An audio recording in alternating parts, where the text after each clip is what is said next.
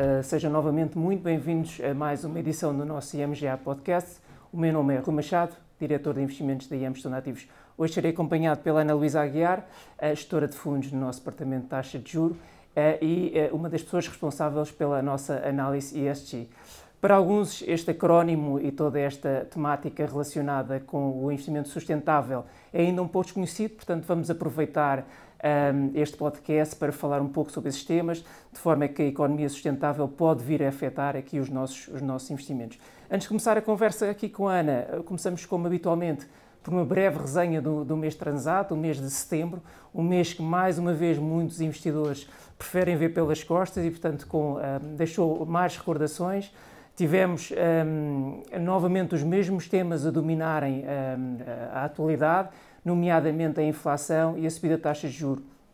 Se bem se recordam, no podcast anterior tivemos o António Dias, o nosso responsável de, dos fundos de ações, com uma visão menos, menos animadora e infelizmente, eh, infelizmente essa visão veio um pouco a confirmar-se e tivemos desvalorizações quer nos mercados acionistas, quer nos mercados obrigacionistas. Desvalorizações essas que se situaram entre 6% e 9% para os mercados de ações e cerca de, e superior a 3%, quedas superiores a 3% para os mercados obrigacionistas. Um, e, portanto, deixamos isto um bocadinho uh, para, para, trás e comecemos aqui a nossa conversa com, com a Ana. Ana, bom dia, uh, bem-vinda aqui ao nosso IMGA Podcast.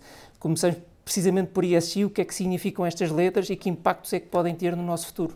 Obrigada pelo convite desde já. Uh, então, ESG é uma sigla que significa Environmental, Social and Corporate Governance e diz respeito a critérios ambientais, sociais e de boa governação empresarial. Critérios esses que devem ser adotados pelas empresas para atraírem uh, investidores socialmente mais conscientes. Um, as questões de foro ambiental têm a ver, por exemplo, com a forma como a empresa gera os seus recursos, que são escassos, cada vez mais escassos. Por outro lado, que tratamento é que dá aos resíduos industriais, qual a sua pegada de carbono, entre outros.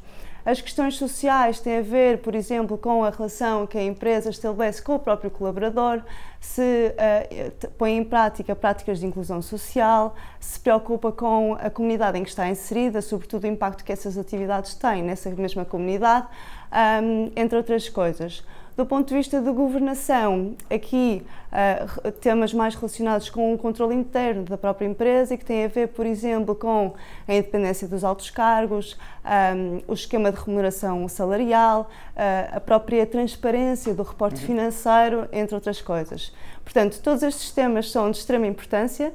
Uh, e grande parte deles vão nos permitir alcançar os objetivos a que nos propusemos, uh, em termos mundiais, mas também em termos europeus, nomeadamente a neutralidade climática na Europa até 2050. Uhum. Ok, Ana, mas isso é de um ponto de vista um bocadinho mais teórico, no ponto de vista prático, o que é que isso tem de implicações nos processos de investimento das empresas e, se calhar, ainda mais importante, e é isso que temos tido perguntas recorrentes dos nossos investidores, é como é que isso poderá potencialmente afetar as nossas rentabilidades? Ora, um, o ESG veio a crescer ao nosso tradicional processo de análise financeira, ou seja, no fundo, é como se acrescentássemos uma nova camada na avaliação que já fazemos dos emitentes em que investimos.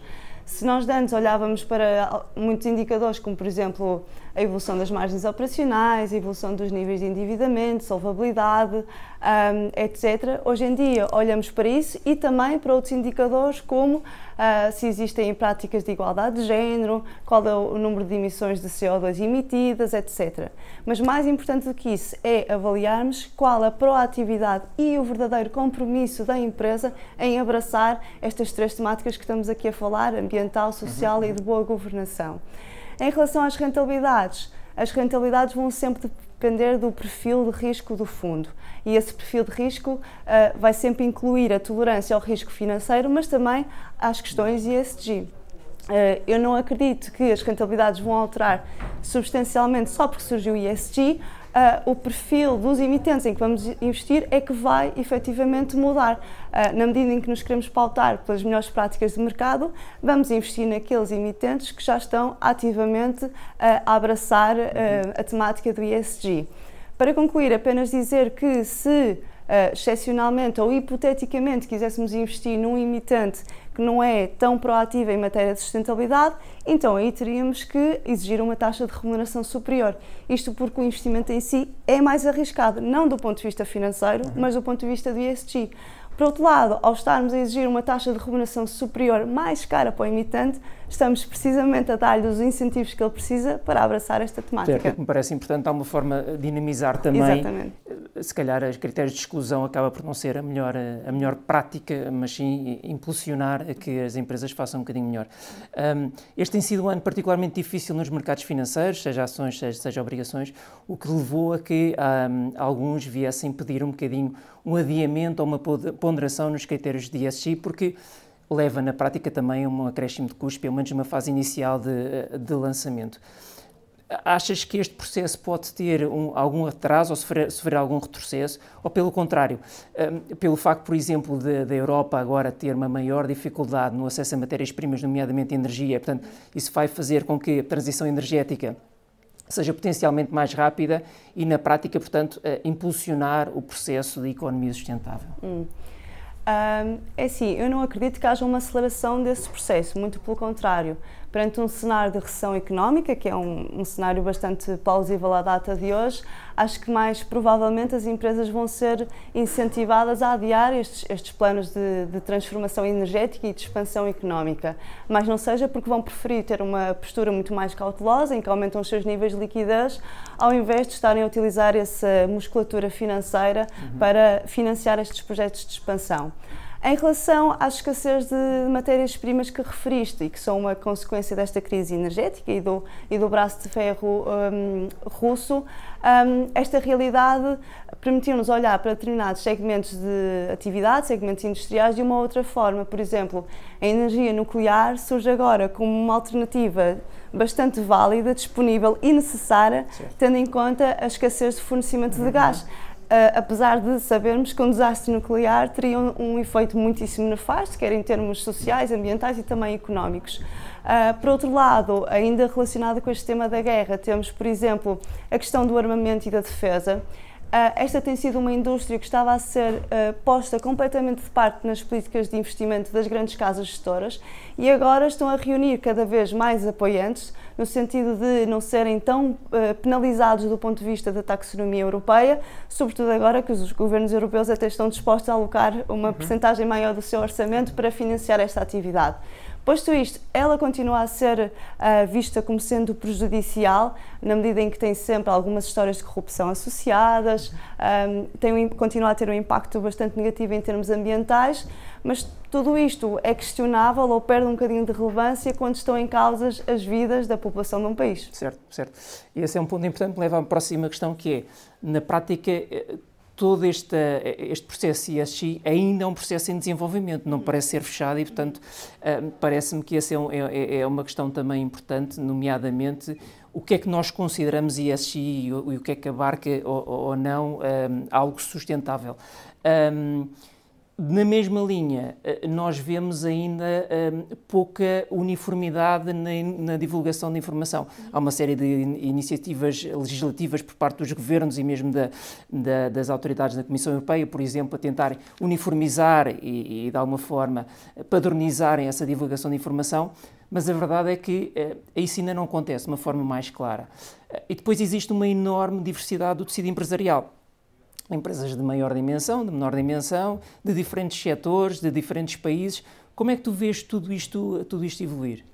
Ora, o ano de, de 2022 tem sido um ano de transição, ou seja, é um ano em que as entidades financeiras estão a ser incentivadas, na base do seu melhor esforço, a, a, adaptar as suas políticas de investimento e as práticas de aconselhamento financeiro no sentido de abraçar esta temática.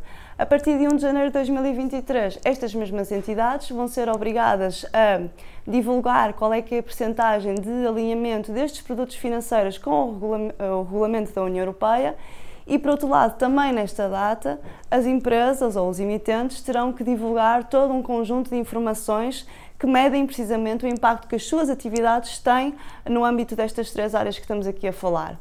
Um, em relação ao tecido empresarial português, diria que maior, o maior desafio e também a maior dificuldade tem precisamente com um, a, a, medição deste impacto, ou seja, a, a, a, realidade que vivíamos é que estas empresas não, não, não tinham, não estavam munidas de instrumentos capazes de medir, sobretudo em termos ambientais, o impacto que as suas atividades tinham. E estes instrumentos são uh, extremamente uh, pesados dentro da estrutura de custos destas empresas que são de menor dimensão.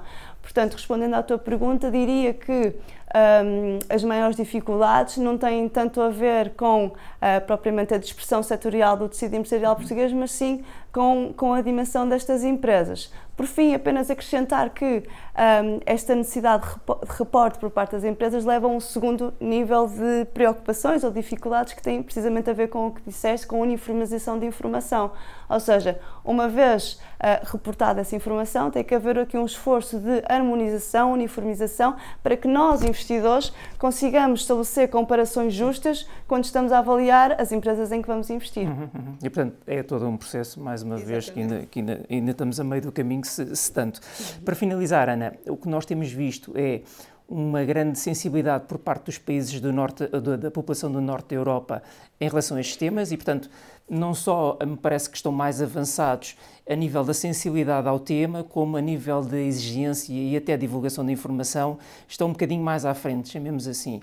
O que nós temos visto, eh, pelo menos no sul da Europa, nomeadamente Portugal e Espanha, que nós temos um, um contacto mais próximo, eh, parece haver uma menor sensibilidade e, portanto, não é um tema que surge na, na, na ordem do dia. Tu vês alguns no futuro um maior alinhamento destas, desta tal sensibilidade em relação a estes temas, ou pelo contrário, há, há sempre uh, características especiais de cada região que faz com que uh, um ESG, a forma como é visto o ESG na, no sul da Europa e no norte da Europa, vai ser sempre um bocadinho diferente? Ora, essa pergunta entra precisamente em consideração com questões culturais, não é? Uh, os países do norte da Europa sempre, tradicionalmente, sempre foram mais sensíveis a estas temáticas e já por isso uh, sempre houve maior procura por, por este tipo de produtos especializados em ESG, muito mais do que nos países do sul. Um, o que acontece é que a consciencialização por parte das empresas e por parte de todos nós enquanto indivíduos e por outro lado a regulação que está a ser imposta ao nível da União Europeia vai acabar por forçar esta uniformização, ou seja, vai acabar por uh, haver esta convergência até uh, que será imposta até para os mais céticos que não acreditam uhum. tanto no valor do ESG. Portanto, diria que este processo de convergência é, é um processo natural uh, a ocorrer. Uh, por fim, apenas dizer que para todos nós, uh, este tema do ESG parece ser uma grande novidade, mas de facto, no, no, muito curto prazo, ela vai passar a ser a nova normalidade. Pois é, isso eu também me parece. Não sei se será no muito curto prazo, isso veremos lá mais à frente, mas sim, também acredito nesse, nesse processo. Muito obrigada, Ana. Resta-me também agradecer a todos os que nos acompanharam e já sabem, subscrevam as nossas redes sociais em arroba Obrigado e até breve.